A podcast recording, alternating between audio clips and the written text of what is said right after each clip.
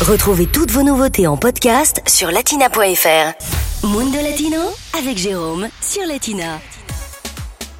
Allez, direction l'Amérique latine. Aujourd'hui, dans Mundo Latino, on part pour l'Argentine, l'Uruguay et le Paraguay, où se déroule le 29 de chaque mois la même tradition, les Nokis du 29.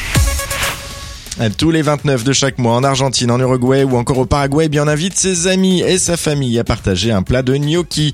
Vous savez, ces pâtes italiennes préparées avec euh, un mélange de farine de blé dur ou de blé tendre et de la pomme de terre ou à base de semoule de blé dur. Eh bien cette tradition de partager les pâtes, elle remonterait au 8e siècle. Les explications justement de Mariella Gabriella qui est journaliste.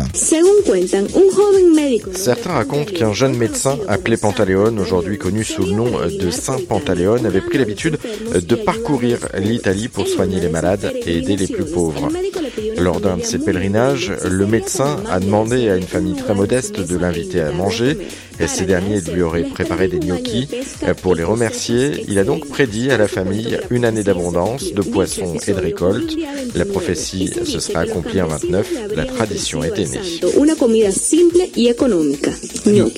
Mais selon Maria, il existerait également une autre tradition, une autre explication, plus exactement, beaucoup plus à terre celle-ci.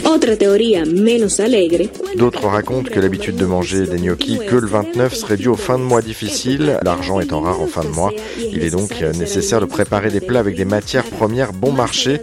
Quoi qu'il en soit, l'important finalement, c'est de profiter en famille ou entre amis et de déguster ses pâtes pour passer un bon moment autour de la table. Et à noter qu'il est également coutume de mettre quelques billets de banque sous son assiette ce jour-là.